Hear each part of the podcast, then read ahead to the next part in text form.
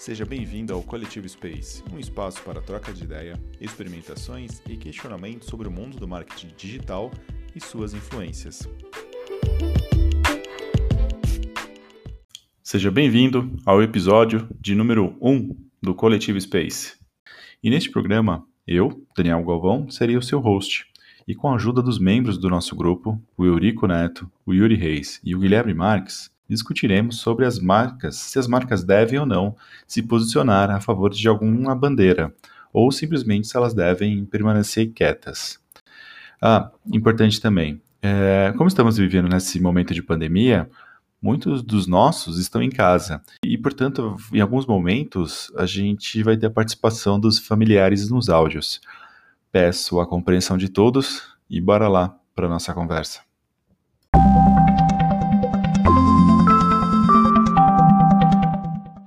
E aí, as marcas, elas devem se posicionar ou não? Vamos lá, quem quer começar aí?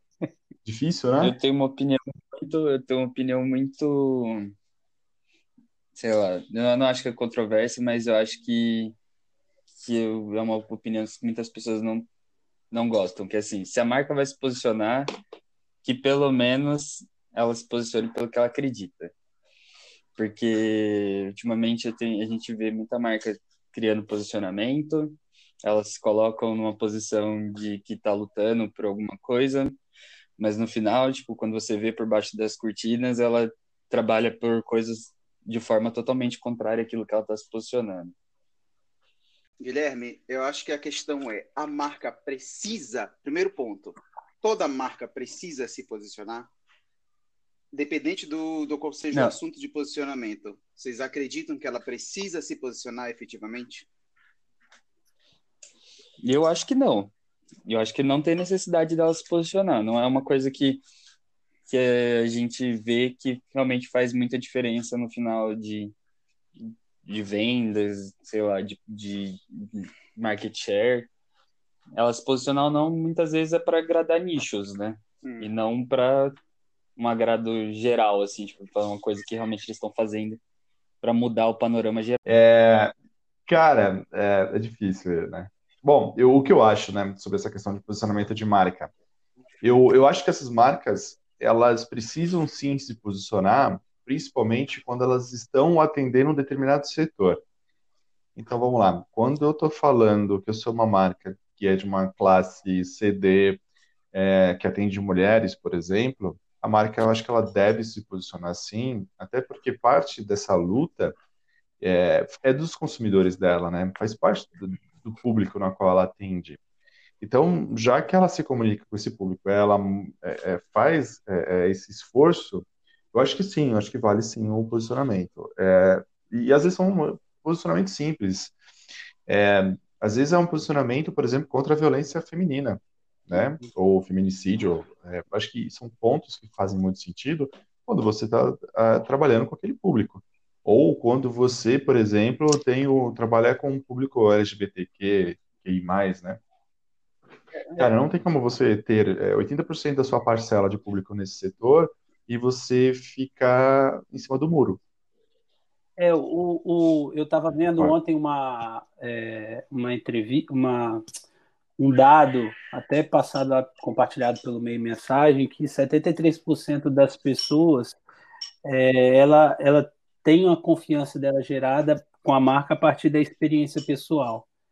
Então, é, é, pegando isso como parâmetro, eu acredito que a, é, a, marca ela pode ou não se posicionar. Agora, precisar é, é, só tentando responder o que o Neto colocou aí, eu acho que depende muito da situação é, comercial. Pode ser um pouco duro o que eu estou falando, mas se a situação comercial dela aponta para um certo tipo de posicionamento, seja em relação a uma bandeira, ou seja um, um, um, em relação a, a, algo que ela quer comunicar com, com o seu, seu, seu cliente final, ela pode se posicionar ou ela precisa se posicionar. É um pouco até do que o Dani acabou de falar, porque é, dependendo do, do, do, nicho de mercado ou da área de atuação que ela, que ela, ela, ela vai caminhar, ela vai se ver obrigada a se posicionar. Dependendo da, da, da posição, não. Só que aí é, entra também é, o que o Guilherme falou, que é que é, não adianta você ser um, um, um, falso posicionador daquilo que você tá, tá querendo colocar, porque às vezes aquilo não vai passar a verdade como um todo. Aí acaba que a experiência com a marca não é tão real. Mas isso também, para mim, aí para mim depende. Eu, assim, eu já tive o privilégio de atender pequenas empresas e até hoje atendo pequenas empresas, empresas de bairro, e também atendo empresas nacionais. Então, acho que isso também tem uma certa diferença aí, é, na forma como você vai atuar o posicionamento. Não estou falando de ser verdadeiro ou não, mas eu acho a, a, o momento que você vai pontuar e a força como você vai pontuar é, passa um pouco pelo tamanho da empresa também. É, eu acho que esse ponto que o, que o Yuri tocou foi perfeito, na verdade. Eu acho que tem muita diferença entre uma empresa grande se posicionar e uma empresa pequena se posicionar. É, eu acho que, que faz muito mais diferença na imagem da empresa, até porque uma empresa grande, muitas vezes isso é mais um, como eu disse, é mais você agradar um nicho do que você realmente passar um valor do, do seu produto, assim. Porque quantas vezes a gente vê empresas grandes que tem, tentam se posicionar, fazem um grande trabalho de, de branding, de mostrar um valor, e aí passa, sei lá, dois, três meses a gente vê que aquilo não era nada real. Mas a partir do momento que uma empresa pequena faz isso e ela mostra valor, e se acontece isso, tipo, de ter esse desligamento do que é o valor que ela queria passar, do que realmente ela faz, normalmente é uma empresa que ela vai sofrer muito mais economicamente do que uma empresa grande. E acho que esse, esse descolamento entre o que como é importante para uma empresa pequena e como é importante para uma empresa grande faz muita diferença. Sim, em questão é, o, comercial o, mesmo. É, o, o, ponto que eu ia trazer, talvez, é justamente esse, é, complementando o que vocês estão falando. Eu acho que quando você vai fazer um posicionamento em que ele vai contra é, o que é eticamente padrão, eu sei que a ética às vezes é bem complicado de definir, né? É uma linha muito tênue, não existe um, um manual do que é ético ou não. É, mas quando você tem, sei lá, um, uma parcela grande da população que acredita que o que está fazendo é errado, é, acho que vale muito a pena você não se posicionar. E aí eu trago até o grande exemplo que foi o Madeiro, né? O Madeiro se posicionou, por um lado, que eticamente não é indicado pela Organização Mundial de Saúde, pela maioria dos países, e o que aconteceu é que quando o dono se posicionou, as vendas caíram, né? Então, eu acho isso. Você não deve se posicionar contra o que é eticamente não aceitável. Eu acho que isso é um ponto. E não se, é, se posicionar quando não é verdadeiro. Eu acho que esses são os dois principais pontos. Eu estou falando até isso porque o, o, o Neto, que está agora em, em, Porto, ele chegou para mim e falou: Cara, esse negócio que está acontecendo no Magazine Luiza é, não é. Não é, não é só marketing, porque acho que foi uma campanha que ele viu do botão de violência, violência doméstica. É.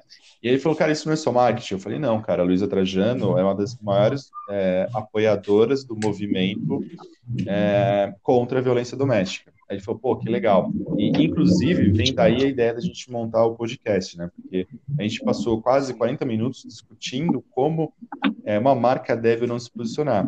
E aí eu trouxe, a gente trouxe até um exemplo de, de outras marcas que, quer, que querem se movimentar é, apoiando uma causa quando a gente sabe que os donos são racistas ou os donos são preconceituosos. É, eu acho que a marca deve se posicionar verdadeiramente e isso deve estar alinhado com todas as suas diretrizes. Por quê? Com a internet, com todos com o telefone móvel na mão, você não consegue encobrir as suas verdades dentro de uma empresa. Exemplo, um dos exemplos que eu mandei foi o McDonald's, que seguiu na, na linha, fez aquela campanha separação de marca, onde separou o M, né? É, afastou, só que eles suspenderam a campanha porque na internet começaram a pipocar relatos de maltra maltrato aos funcionários. Ou seja, a empresa estava se posicionando, mas não praticava o mesmo com os funcionários. Então, acabou que saindo um tiro pela culatra, sabe? E eu acho que isso é muito importante. É como o Daniel falou.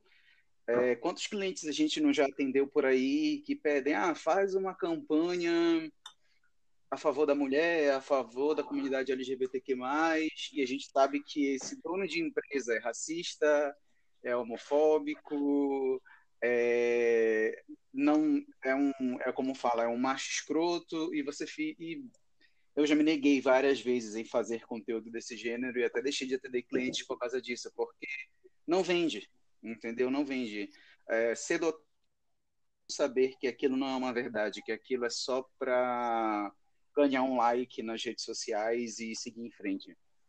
Então, eu acho que a comunicação integrada, e quando é, acho que a empresa, primeiramente, o cerne dela tem que estar alinhado com algum propósito, como o Daniel falou, uma empresa que ela trabalhe e apoie as mulheres dentro do trabalho dela, é, apoie negros, apoie a comunidade LGBTQ+, e com isso ela consegue fazer uma comunicação e sim deve fazer um posicionamento, não para mostrar, olha como eu estou fazendo, e sim, olha como é possível se fazer é uma, uma questão que eu acredito e deve, devia ser levada em consideração tanto pelas pequenas quanto as grandes marcas.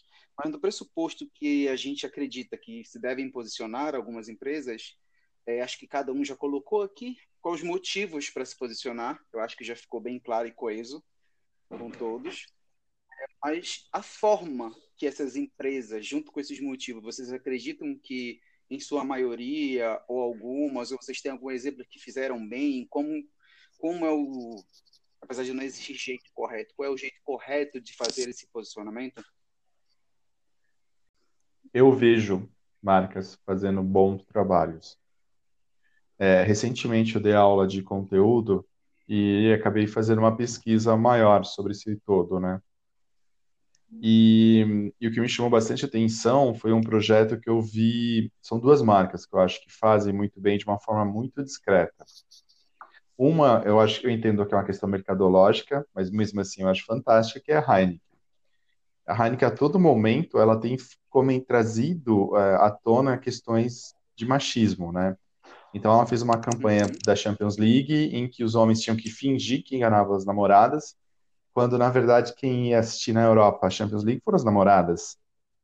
É, então eles questionavam muito esse, esse, esse ponto, né? Tipo, o quanto o homem acha que só ele gosta de futebol. Ou então a nova campanha que rodou agora dizendo que não é só homem, que não é só mulher que gosta de drink, né? Só que em todo momento a comunicação dele é muito leve, eu acho, é muito sutil, mas ele está sempre cutucando o assunto, né? Então, é, ao invés de ele falar mulher também bebe cerveja, ele fez uma campanha agora dizendo, olha, homem também bebe drink. Ele, ele não traz no contexto o posicionamento, ele traz o posicionamento sem ser direto, né? Eu acho que esse é, o, esse é o ponto, e as pessoas às vezes nem percebem como a Heineken está introduzindo e questionando, né, essas, essas questões de, de machismo é, dentro do universo dela, né, do universo da, da bebida, vamos chamar assim, bebida e futebol, coisas e tal.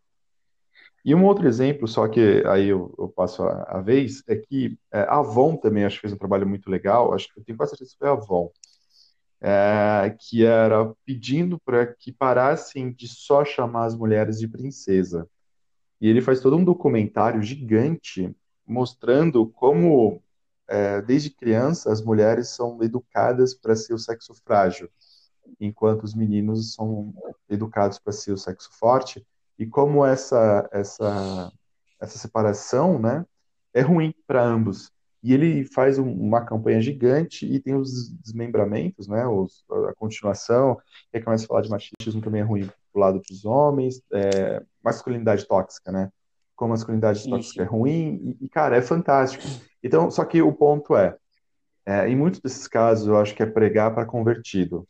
Porque aí, quando você sai desse universo, né, as pessoas falam, não, que absurdo, o que a Avon quer mandar na minha vida se eu posso ou não chamar uma menina de princesa? Eu vou chamar e ponto. É, chegamos no ponto que é, como você falou, é falar para agradar os ouvidos ou você quer realmente educar as pessoas? Acho que tem alguns pontos muito, muito interessantes dessa discussão, que é, por exemplo, é, até colocaram lá no grupo que foi a questão da Nike agora, nos Estados Unidos, que, que eles se posicionaram bem forte pro lado do, da questão do Black Lives Matter. E a Nike é nos Estados Unidos, historicamente, a marca mais influente para o povo negro desde os anos 80, né? Começou assim, com do... Jordan, né?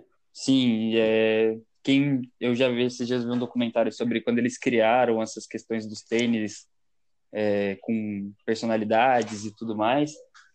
E eles eles têm essa influência muito grande, tanto que a Nike eles eles têm o maior acho que share de mercado para esse público não só nos Estados Unidos, mas no mundo inteiro. Sim. Só que ao mesmo tempo é, é muito difícil eles transportarem isso para, por exemplo, para os times que eles patrocinam e os times não têm os mesmos os mesmos valores, valores que eles. E você e, e, aí esse descolamento também é muito grande porque também, ao mesmo tempo tem as pessoas também não estão se importando com isso, que é bem o que o Daniel falou. Tipo, o cara tá falando: "Ah, mas que, que a Nike tá querendo falar aí que a gente não pode ser racista, sei lá, alguma coisa assim? É uma marca que só tem branco dentro do, da mesa de diretoria dele, sabe? Então, isso, é. isso aí vocês estão falando da boca para fora ou vocês estão agindo de verdade? Vocês estão colocando mais, mais representatividade dentro da empresa de vocês? Porque é muito fácil chegar lá também pegar os caras que são super atletas, caras que estão todo dia na mídia, os caras que vão fazer a propaganda porque eles estão ganhando com aquilo, e aí você já está só usando aquilo de trampolim para gerar mais reconhecimento dentro daquele nicho que você já, já tem controle, mas você só quer agradar eles também. Uh, Gui, eu acho que é um pouco dos dois, cara. É, parece, vou de, vou, vou de novo falar, parece que é duro, mas é um pouco dos dois. Uh, lá em 1985, quando a Nike ela fez o contrato com o Jordan, a Nike não era nada, não era nada.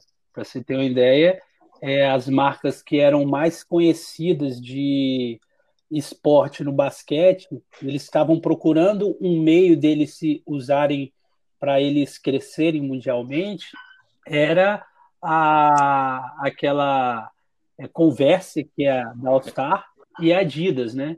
Uhum. E, e eles, eles, quando foram, quando eles se posicionaram em pegar um cara negro de um lugar pouco desconhecido, mas que eles viam potencial, eu acredito que é um pouco do que eles acreditavam, entendeu? Tanto que os caras, os, os C-levels naquela época, eles eram brancos, como continuam sendo até hoje. Mas eles investiram num, num garoto negro, pobre, entendeu? Ofereceram um contrato que era quase o dobro do que os outros poderiam pagar, porque eles tinham acreditavam um potencial comercial eles não acreditavam que em 10 anos eles iam estar tá, é, batendo uma receita de 9 bilhões de dólares só com a linha Air Jordan, né? Mas é, eu acredito que é um pouco dos dois. Eu vou colocar aqui para vocês uma situação que a gente vive aqui no Espírito Santo. É, a Vale do Rio Doce, talvez todo mundo conhece, é, é talvez para vocês tenha um entendimento diferente do que é para a gente. É, porque aí que eu falo que vai muito do tamanho da empresa.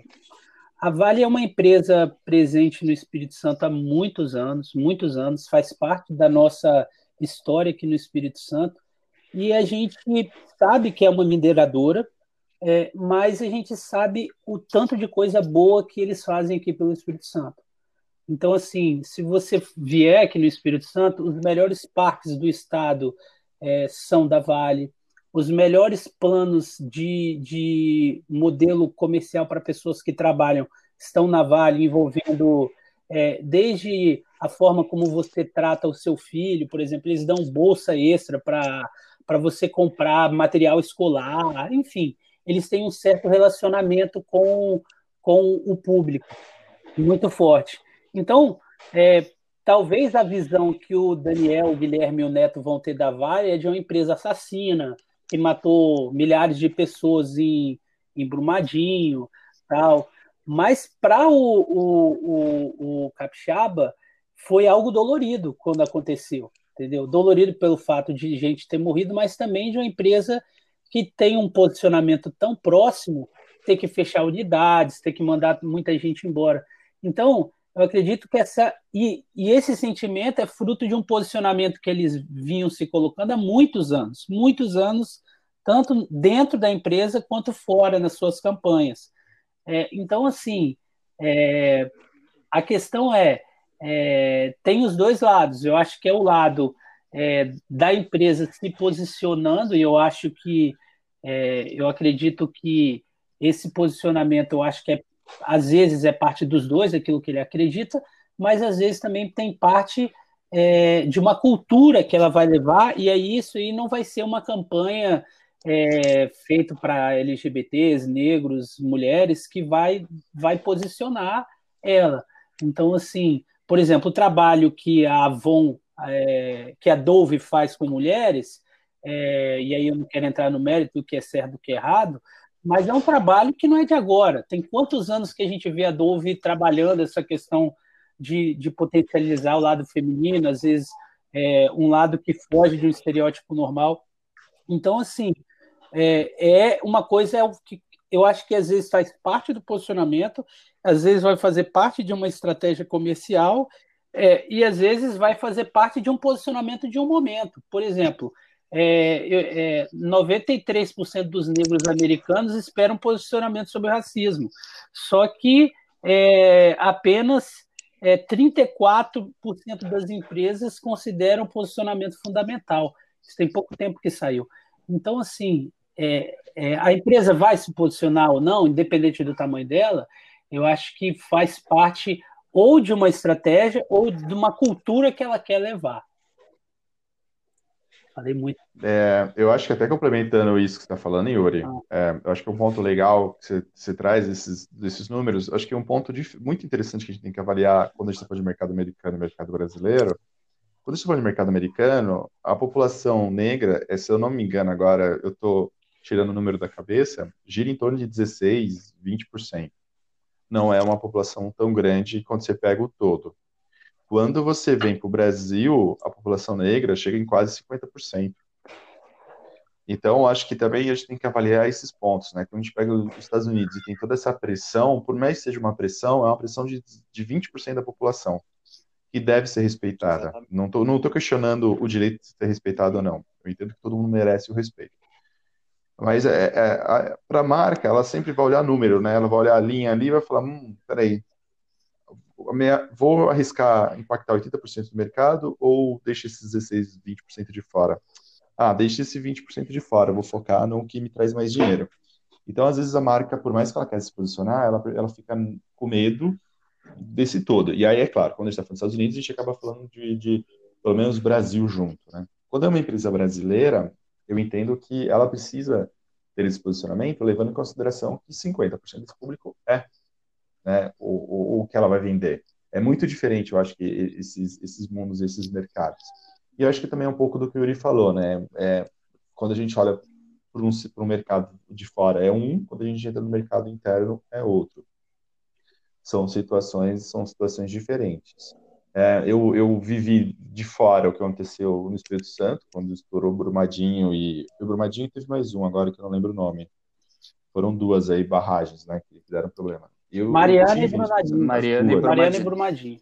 É, Mariana, Mariana acho que foi a primeira, é isso? Isso. Mariana, é.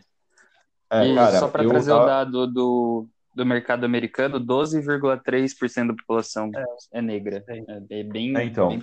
Ou seja, menor ainda, né? É, é muito uhum. pequeno, entendeu? Então, é, o, o, que eu acho legal, por um lado, é o quanto de é, voz essa galera está tendo, sendo 12% da população. Então, nos Estados Unidos, quando a gente está discutindo é, isso, é, é, é, realmente a minoria. E a gente tem que respeitar a minoria e tem que dar voz para a minoria, que, tá, e por um lado é muito legal. Mas é 2%, então a empresa vai ver a linha e vai falar, cara, quero ou não quero, certo? É, e olha só uma coisa que é interessante. É, eu fiz uma campanha recente para uma empresa, é, eu montei o plano, né? Para uma empresa que falou assim, olha, eu quero que pessoas com deficiência, negros, e LGBTQI+, trabalhem na minha empresa. É, e aí a gente fez uma comparação. Eu tentei pegar pessoas que participavam de grupos, de movimentos, de, de... que questionasse muito esse status quo, né? Cara, é, eu pego, sei lá, um milhão de pessoas que têm aquele perfil que a empresa precisa, e aí eu vou buscar pessoas que estão no movimento é, contra racismo, contra é, é, homofobia, essas coisas. Cara, eu não consegui juntar 16 mil pessoas. Eu não consegui juntar 16 mil pessoas. Então, até esse, esse ponto também é interessante. Às vezes a marca quer contratar, a empresa quer ir atrás e não consegue. Não consegue porque é difícil também é, trazer essas pessoas para dentro da empresa, né? Uhum. É, e aí, inclusive, isso gera, eu acho que talvez não é nem a discussão aqui, mas olha que, que interessante isso. Isso gera também um outro questionamento. É, ah, a empresa quer contratar, mas não consegue, por quê? Porque parte dessas pessoas talvez não conseguem nem ter o acesso à educação para chegar na mesa, na mesa de decisão lá na ponta, né? É, então, quando a gente fala, inclusive, dessas questões de racismo, principalmente no Brasil, eu acho que tem muito mais coisas a ser discutidas. Mas, bom, voltando para marcas aqui, eu, eu, me alonguei aqui. Mas é uma discussão muito boa isso mesmo. Porque também vem da a marca da importância para isso, né? Se a gente fosse para pensar, se uma marca quer se posicionar, ela poderia ter formas de levar a sua influência para também diminuir esse, esse abismo que existe entre pessoas que não têm a capacidade é, monetária de ter uma, uma educação de qualidade para levar ela a essa posição e também as pessoas que têm todo esse poder aquisitivo, ela já tem, a marca tem esse poder aquisitivo, ela tem essa influência, ela pode fazer alguma coisa, isso também é se posicionar. Sim, sim. E eu acho que é mais efetivo quando ela faz algo para o seu público, o, público que ela se identifica, porque aquele, aquele público que a primeiro momento não pode ser como, é, consumidor por, por falta de acesso, distribuição, por fator econômico, ela está criando um futuro público ali. Porque a partir uhum. do momento que ela muda a vida de uma sociedade, ela muda a vida de várias famílias. Então é uhum. também pensar no mercado do futuro que está construindo, que é a questão até que o Yuri, o, acho que foi o Yuri, voltou da Vale, uhum. que a Vale trabalhou dentro do Espírito Santo e o público dela que abraça a Vale, que defende a Vale, está lá, mas foi uma construção de anos, não foi, Yuri? Não, muitos anos. Imagina você pegar uma empresa que há mais de, sei lá, 25 anos investe na cidade, investe em parques, investe em, em educação, é, é, por exemplo, cultura. Cara, existem é, orquestras, é, existem biólogos, existem é, diversas é, subcategorias que são frutos da Vale no Espírito Santo. Você tem uma ideia, tem uma cidade aqui chamada Anchieta, no interior do Espírito Santo, que é uma cidade que, quando a, uma unidade da Vale fechou, a cidade, é, não vou colocar que beirou a falência, mas passou por dificuldades é, é, indescritíveis, porque a, o turismo da cidade, a, a, a, toda a parte econômica da cidade rodava em torno daquela unidade. Então, assim, é, existe, existe, até, existe até um orgulho assim, do, do cara falar assim: opa, eu trabalho lá, eu sei, eu, te, eu sei por isso porque meu sogro foi maquinista da Vale por mais de 25 anos e o cara é, é, declarava orgulho. Então, quando aconteceu aquela situação é, adversa, e aí eu também acredito, não quero colocar o ponto de, de quem é culpado ou não, mas é, o sentimento nosso aqui de uma empresa que tinha cultivado tanta coisa legal no nosso, no nosso ambiente era que, poxa, que triste que isso aconteceu, e mas assim, é, tomara que volte tudo ao normal, porque tem muita coisa boa por trás. Eu, eu moro a, a, aqui no. O Daniel sabe onde eu moro aqui, eu moro bem próximo da praia. Os caras pegaram um ambiente na beira da praia que era totalmente é, abandonado aqui no, perto da minha casa e fizeram um parque, cara, lindíssimo, lindíssimo. Inclusive, na, na semana que o parque ia ser é, inaugurado, eu, eu tive o privilégio de fazer parte do planejamento de mídia desse parque. Eu estava junto com o pessoal da Vale quando estourou Brumadinho, assim. Mas eles não deixaram de lançar o parque, de ter uma relação com as crianças que ali estavam ali. Por exemplo, você vai toda semana lá no parque, em um dos nos parques deles tem teatro, orquestra, música, é, tem ambientes para família. Então, isso gera um sentimento assim é, de poxa, a gente sabe que aconteceu algo que não é bom, que é horrível, terrível, e mas o nosso sentimento é um sentimento, pô, eu quero que a empresa continue. Mas é muito engraçado porque para quem é de fora daqui, é, talvez se eu não tivesse falado isso para vocês, vocês jamais teriam a noção daquilo que a Vale representa para aqui para o Espírito Santo. Verdade ou mentira? Exatamente. É. Verdade. E até colocar que muitos tiveram primeiro grande contato com a Vale, infelizmente, através dessas tragédias.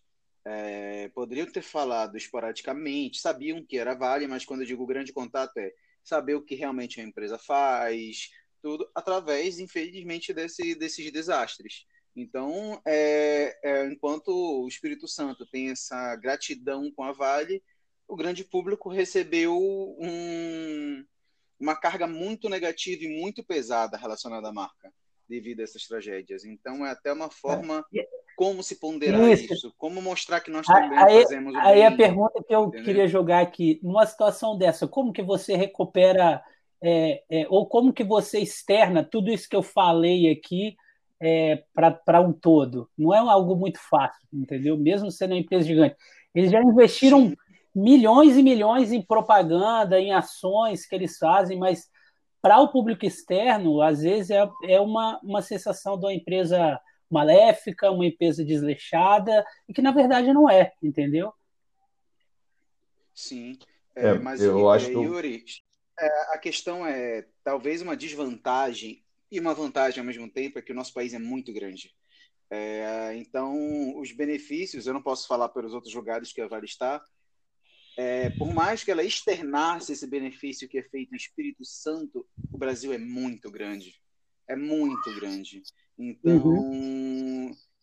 é, é, como ele disse, eu não, eu não tenho conhecimento técnico, eu não sei realmente qual foi o impacto do, dos acidentes, eu sei que foram muito grandes, muito prejudiciais, mas infelizmente qualquer coisa positiva, até trazida do Espírito Santo, colocada na mídia, seria um pequeno relacionado ao tamanho da, da tragédia como ela foi exposta. Isso é o fato do Brasil ser um país muito grande. Talvez num país menor, aqui Portugal é pequeno, então quando a gente está aqui na mídia vendo quando acontece alguma coisa em outra localidade, é, você vê que praticamente consegue afetar grande parte do país. Então, é talvez o motivo do Brasil ser muito grande mesmo traz essa maior dificuldade para a Vale conseguir restabelecer a, a credibilidade da marca. É, sobre esse mesmo ponto da Vale, da importância dela, eu vou colocar dois pontos aqui, e um como pessoa que estudou sonografia e outro como pessoa que trabalha com marketing. É, logo depois do acidente, se eu não me engano, ele foi em novembro de 2015. Eu tô até vendo aqui, é novembro de 2015. Brum... É... Não, é Mariana, né? De Mariana, é de Mariana. Então, quando. Ó, foi, é, foi devastador esse... para o Rio Espírito Santo, tá? Devastador em inúmeras áreas. Sim, até a questão, por exemplo, quem mora na região de Aracruz, esses lugares que vive, é. por exemplo, do Rio, do Rio Doce. Colatina, Linhares, é onde é... eu nasci lá, mano. É o que foi, foi um desastre. Exatamente. E aí você tem também. Foi, essas pessoas foram diretamente influenciadas a, a vida inteira, porque a Vale é dali, né? Tipo, a Vale se construiu nessas regiões também. E mesmo assim, elas sofreram um impacto muito grande em questão da água, da qualidade de vida. É uma coisa que influenciou o Espírito Santo inteiro, que eu lembro, em 2015 a gente estava, é, como minha família também é daí, eu estava em Guarapari, se não me engano, e começou a ter falta de água assim direto, mais do que já tinha, porque não tinha água suficiente para abastecer o estado, sabe? Tipo, o pessoal tinha não, então foi tem toda essa questão. Foi uma época de seca também, então não chovia, o rio poluído, entendeu? Foi, foi bizarro. Foi bizarro, assim, para a população, para a indústria, foi bem difícil. Foi, eu lembro de ser muito complicado, assim, e, e querendo ou não, tem muita gente também que estava ali naquele momento que é de Minas Gerais, que é da onde aconteceu o acidente. Então, a minha visão naquele momento era assim, todo mundo odiava Vale, naquele momento ali, tipo, todo mundo que estava naquele local odiava Vale porque não tinha água, é, tinha acabado de acontecer, fazia um mês, mês e meio que tinha acontecido o acidente, então é, tem essa questão, a marca tem um, um grande, uma grande barreira que assim, ela não influenciou só porque as pessoas que estavam lá e aconteceu isso, ela influenciou toda uma cadeia de pessoas que sai desde de Mariana e chegou até a Foz do, do Rio e hoje em dia afeta afetou pessoas na Bahia e, e outros outros lugares. Então é muito complicado uma marca que é como, bem como o Neto falou, é, é muito grande o Brasil. A pessoa para ela ter uma visão de que, pô, dentro do Espírito Santo é, ela é muito boa, ela ajudou a construir, eu concordo. Para mim, o ponto mais bonito de Vitória, mais bem cuidado, é ali a região onde tem a Vale, ali perto do porto, de ter o parque e tudo mais. Mas, ao mesmo tempo, é só o Espírito Santo, sabe? E todo o resto. Exatamente. E, e eu, eu tô falando isso de uma pessoa que tem família capixaba, que cresceu aí, vim, mudei para São Paulo faz muito tempo, mas é muito complicado ter essa visão também. Fala assim, como você vai desconstruir isso desse ponto negativo da Vale, sendo que é uma coisa muito ruim, impactou muita gente e é muito difícil você falar assim, pô, mas em 30 anos de Vale aqui foi foi ótimo. Sim. Tá, mas é uma coisa ruim, impactou a vida de muito mais gente, sabe? É, não tem. Não, é, é rapaz, é, é, Brumadinho, que foi lá em, em Minas foi menos pior para a gente, né? Mas Mariana uhum. foi devastador, devastador. Sim, Mariana foi, foi complicado. Foi devastador. Mas aí é o que eu falei, o, a construção da marca gerava esse esse é, essa, esse esse sentimento diverso assim, putz, é, é uma empresa muito boa, mas cagou, entendeu? mas, mas foi uma situação tão complicada, entendeu? Eu, eu, eu, eu vivi isso muito de perto aqui, por exemplo, eles criaram uma toda uma criaram uma empresa para cuidar da recuperação do rio, das pessoas que moram na, na beira do rio. Eu fiz um documentário junto com eles há, há um tempo atrás, e, e é realmente esse sentimento das pessoas, é um sentimento tipo, Cara, 2015 foi talvez o ano mais devastador das nossas vidas. Agora eu tenho a oportunidade de reconstruir, mas ao mesmo tempo você vê ali, cara, é, é, uma, é, é difícil. Eu acredito que essa reconstrução vai ser em cima do posicionamento por mais 20 anos para talvez recuperar, entendeu? Exatamente. É, o ponto então. que eu ia colocar é: talvez houve uma falha da Vale em não externar esses pontos positivos a nível nacional por mais que seja em Espírito Santo, mas como você falou, há 20 anos ela trabalhando e falando para a gente: olha, a gente não está fazendo pela sua cidade, mas de onde nós estamos, nós estamos fazendo o máximo possível. E vim com essa ideologia, talvez o impacto em relação à marca, não, acho que ninguém esperava o que aconteceu, o impacto em relação à marca fosse menor, é, fosse talvez tivesse sido construída uma, um, uma almofada para amparar, o público seria mais empático, visto a todos os benefícios que é, só agora eu estou sabendo que ela faz em determinadas localidades que ela atua. Então, talvez sim, para mim existiu uma falha de comunicação da Vale em colocar isso a nível nacional para a solução, depois de tudo, é um esforço de marketing que vai unir todo o mix de marketing e vai gerar muito investimento para poder se recuperar isso, e como você mesmo disse, mais 20 anos, talvez. É um, é. um eterno, basicamente. Uhum. É, mas eu, eu, eu, posso eu posso talvez ser o advogado do diabo e talvez eu, eu, eu nunca mais possa trabalhar na Vale.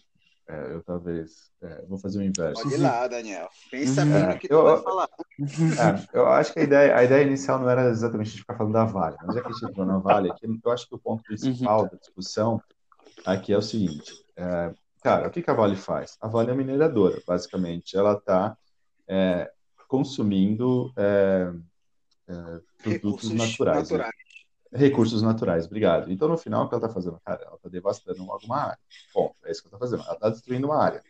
Quando ela está destruindo uma área, alguém, alguém chega e fala assim: ah, olha, a gente precisa passar uma imagem boa, porque assim as nossas ações vão subir. Ah, pô, não, faz sentido. Então faz o seguinte: ajuda lá o Espírito Santo, faz uma coisa ali, uma coisa lá, perto do caos que eu estou criando aqui, o que eu estou fazendo ali, eu acho que talvez abone e gere esse sentimento de como eu sou uma empresa bacana e seja uma empresa boa.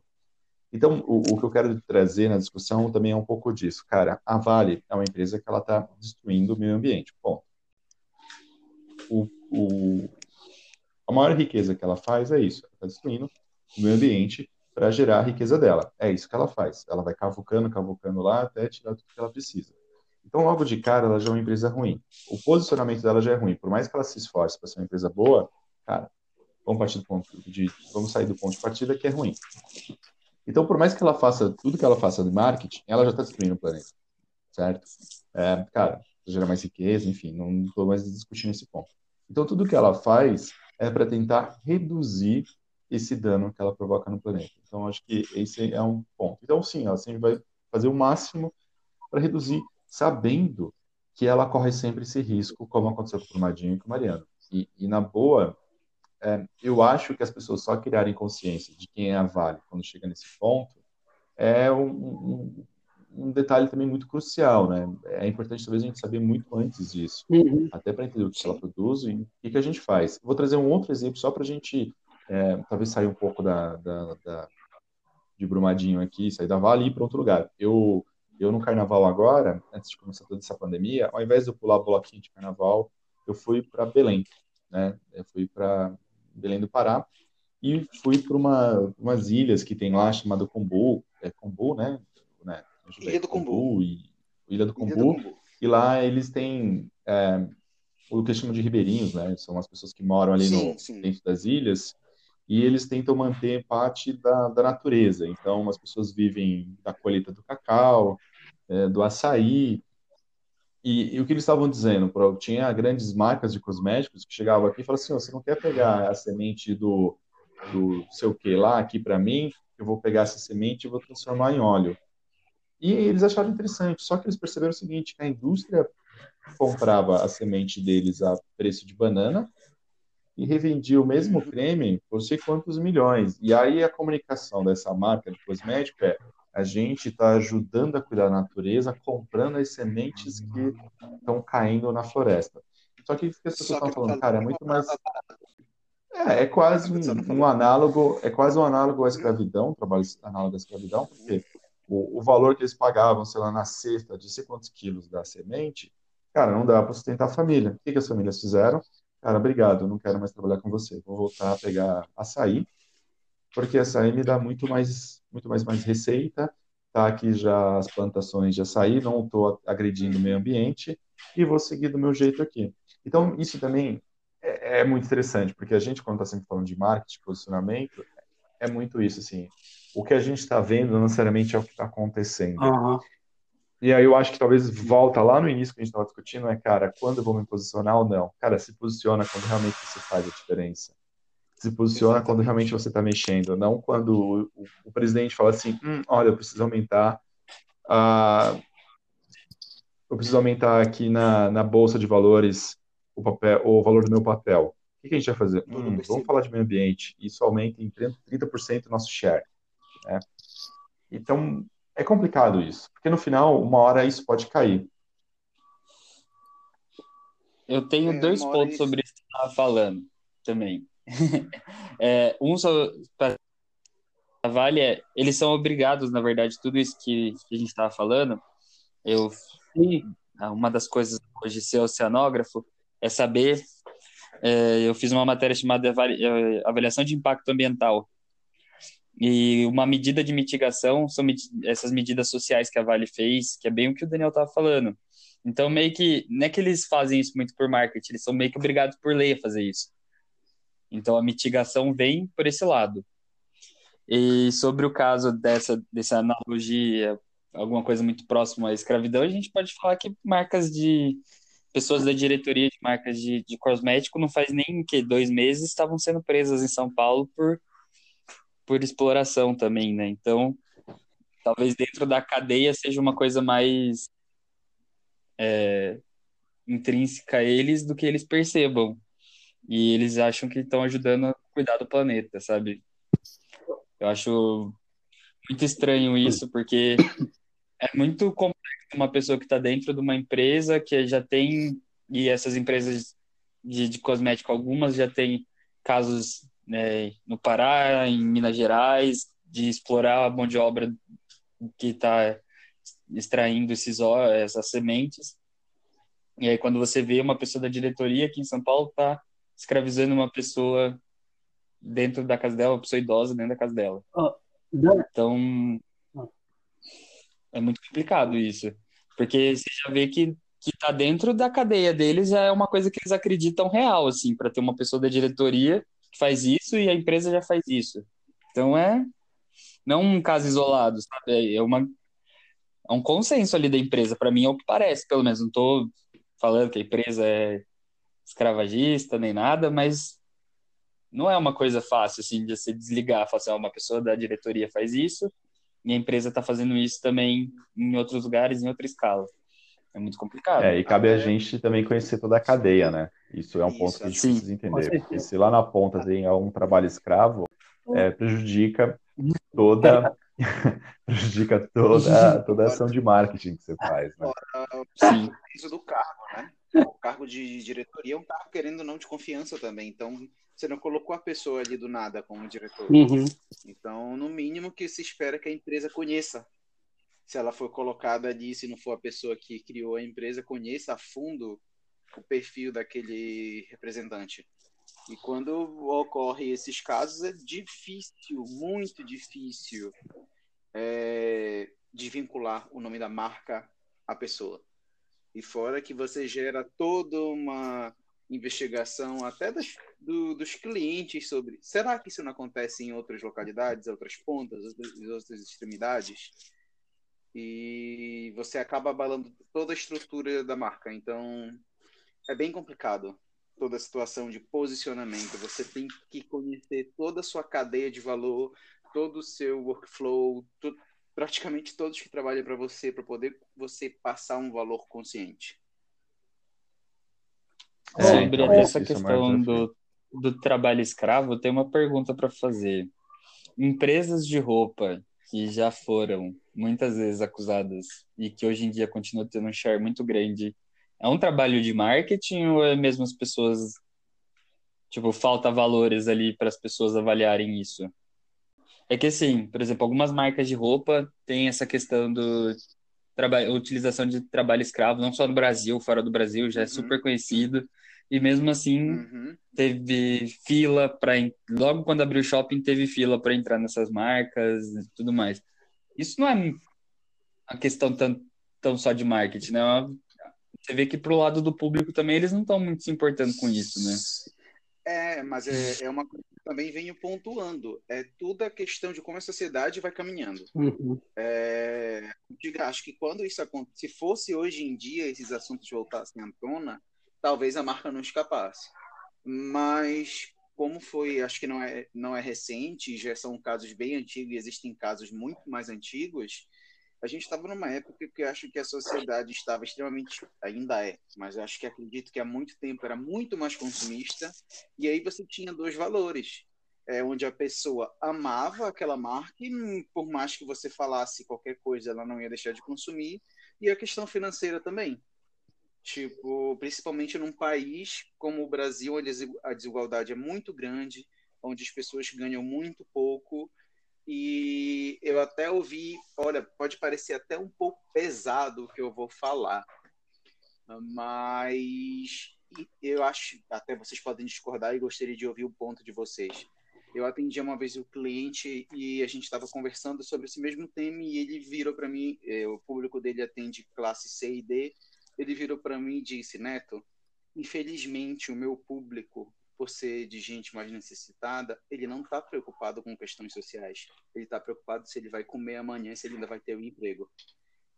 Na época, eu achei muito sentido isso. Vocês ainda, vocês acham que isso tem, principalmente num país como o Brasil, tem grande sentido?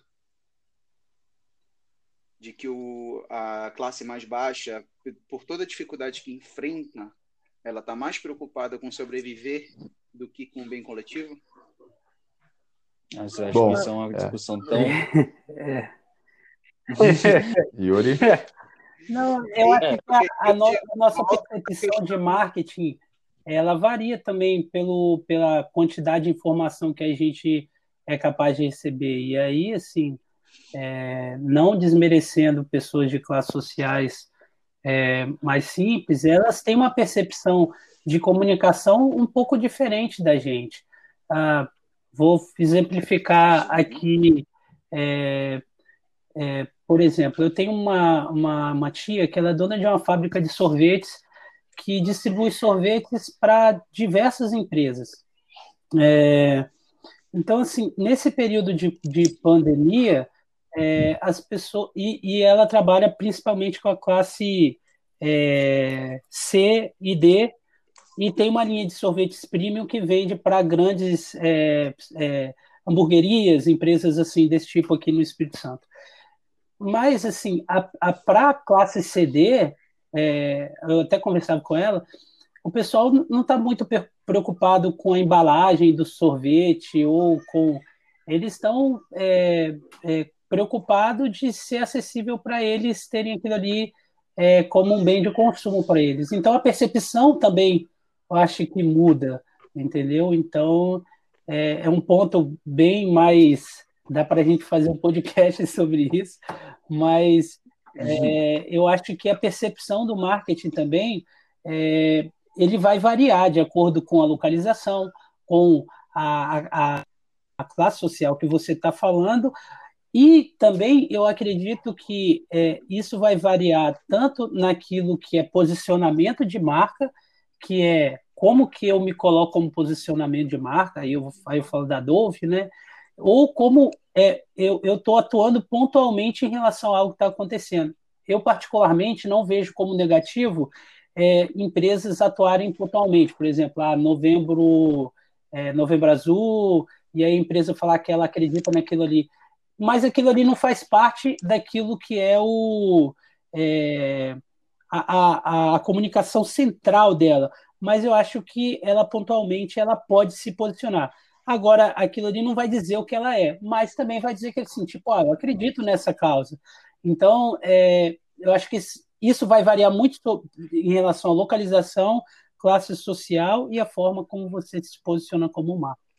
Tem um outro ponto que é acesso à informação e acesso a outros tipos de, de conhecimento. Porque pessoas de classe C e D, elas não têm o mesmo tipo de acesso à informação, é, o mesmo tipo de acesso até à própria internet, do jeito que a gente tem, tão amplo.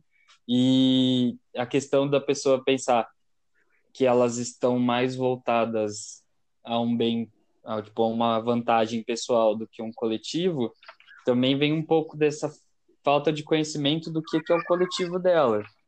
Então, você falar que você está fazendo um bem para a comunidade dela é uma coisa, agora você está falando que você está fazendo um bem para a classe dela, talvez ela não se identifique ali dentro, até pela, por essa falta de conhecimento.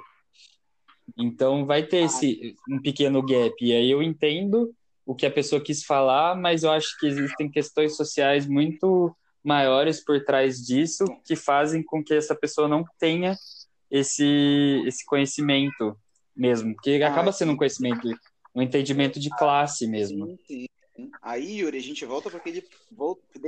A gente deu a volta que eu queria. Talvez por essa falta de conhecimento, falta de acesso à informação antigamente, por isso as pessoas continuaram fazendo fila comprando aquelas. Talvez muita parte do público não sabia do trabalho escravo, uhum. não chegou essa informação ou não chegou essa informação uhum. da, da maneira correta. E hoje em dia a gente sabe que informação é basta você saber como ter acesso a ela, porque muitas pessoas têm um smartphone e por mais que tenham acesso à internet através de Wi-Fi de terceiros, é, eu, eu acredito que minimamente o público está mais informado agora. Então, por isso que eu digo, se fosse hoje em dia esse boom daquelas revelações das empresas que, que tinham trabalho escravo, talvez elas não passassem como passaram antigamente. É, eu acho só para a gente já ir para o encerramento aqui, que a gente já está quase mais de uma hora. É, eu acho que o ponto só final que a gente poderia bater aqui, que acho que a gente foi muito. É, a gente falou bastante coisa, mas a gente vive em bolhas, né? Eu acho que isso também é um ponto importante. É, e às vezes as nossas bolhas sejam diferentes das bolhas de outras pessoas. Eu acho que isso é um ponto que a gente também sempre tem que refletir. É, o que eu acredito e que minha bolha propaga nem sempre é a realidade. Eu acho que esse é um ponto. E as marcas têm que começar a olhar para isso. Em qual bolha a marca se encontra porque isso, enquanto uns estão vendo trabalho análogo à escravidão, outros estão vendo aquela marca uma marca muito legal e fã daquele produto daquela marca. Então, a gente tem que entender isso e eu acho que como profissionais de marketing, a gente sempre vai ter que olhar para isso e falar, ok, qual é o risco e se vale a pena ou não. É, eu correr esse risco pelo bem maior da empresa, vai. No final, acho que esse é o, é o ponto principal. E tentar mitigar sempre os danos. Eu acho que esse é o ponto. Sempre tentar mitigar os, os danos para não é, para que não possa dar tanto problema para a empresa. E aí eu volto sempre no caso da, da hamburgueria lá do, do, de Curitiba, que eu acho que é um exemplo que ela se deu muito mal, porque ele se posicionou muito cedo e, e quando ele reabriu a hamburgueria, ninguém mais queria frequentar o lugar, porque o cara fala, ah, se morrer, morreu, tudo bem, faz parte. Né? E, e, e isso eu acho, acho um ponto que todo profissional de marketing tem que olhar é, qual é o dano que ele pode causar do que ele vai falar. É claro, nem sempre dá para ter 100% de certeza, mas é olhar um pouco para fora das bolhas, né? Porque eu acho que o cara estava olhando muito para a bolha dele e ele achou que o mundo era igual ao que ele pensava. E quando ele foi para o mundo, ele percebeu que ele se deu muito mal. Eu acho que esse é o principal ponto nosso como profissionais de marketing, olhar outras bolhas. Eu concordo e seguir nessa mesma linha, acho que teve também agora a questão da rede de academias também, que passou por um, umas semanas de bastante cancelamento, tipo, muitos cancelamentos por conta do posicionamento também político, de ter participado de academias que estava ligado a uma suposta rede de fake news. é, e que, é, como que aconteceu, tipo, é, você eles têm um trabalho de marketing, assim, principalmente para um público mais jovem e muito no digital também, de tentar trazer algumas tendências, mas no final você vê também que falta essa questão do valor real da empresa e o que a empresa quer conquistar, né? Legal. Então, eu concordo com 100% que você falou, assim, de tudo.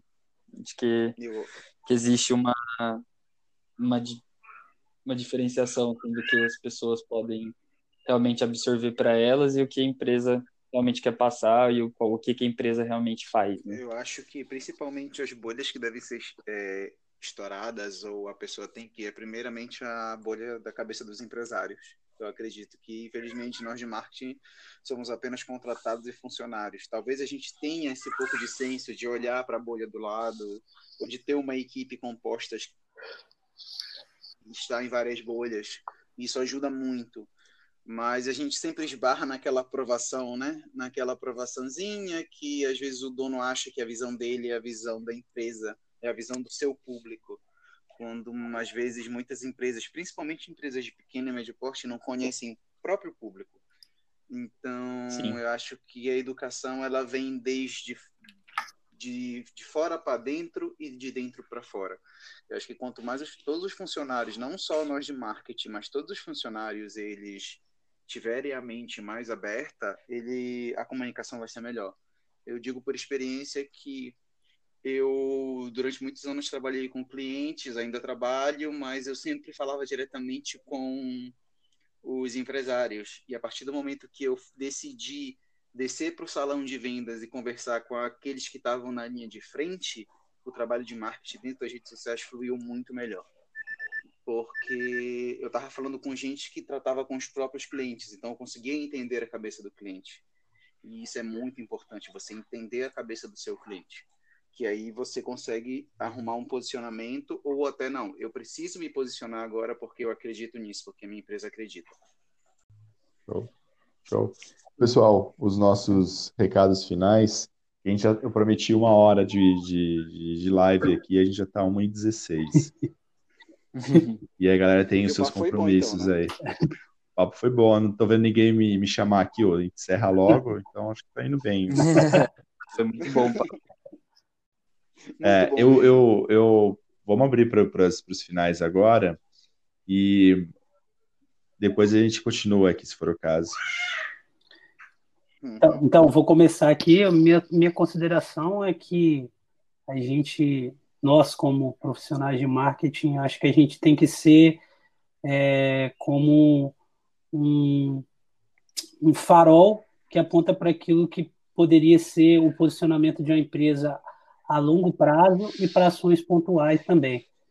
É, e que eu acredito que as empresas que conseguem ter um bom equilíbrio, uma transparência e verdade nisso, é, podem alcançar melhores resultados, tanto é, como com a visão de brand, como economicamente. Valeu. Legal. Acho que o meu ponto final é bem parecido também. Acho que nenhuma empresa tem obrigação de se posicionar, mas se você for se posicionar, que pelo menos seja sincero. Então, passe os seus verdadeiros valores, não tente ser uma marca que, que tenta externar uma coisa, mas os seus processos internos são completamente diferentes e você não aplica aquilo no seu dia a dia, que no final pode ser até mais prejudicial para sua empresa do que você realmente não se posicionar. É, a minha posição, minha posição, né, meu posicionamento, é, acho que se posicionar é importante. Acredito que quando, como todos falaram aqui, quando os valores são reais e quando a estrutura é real, o posicionamento ele flui, sem você ser obrigado a eu preciso de um posicionamento, ele acontece. E, e é para isso que eu acredito que o, que o profissional de marketing está, falar a verdade com o público. Um canal de comunicação. É, é da, é de dentro para fora, a gente conseguir falar com o público. E eu acredito que essa conversa, esse diálogo com o público, naturalmente já traz o posicionamento com a empresa. É que eu acredito que quando há um diálogo entre os clientes e a marca, o posicionamento vem naturalmente. É, que é nós profissionais de marketing estamos aqui para estabelecer esse diálogo principalmente hoje em dia. A gente está vendo que muita coisa está acontecendo devido a essa crise mundial que aconteceu.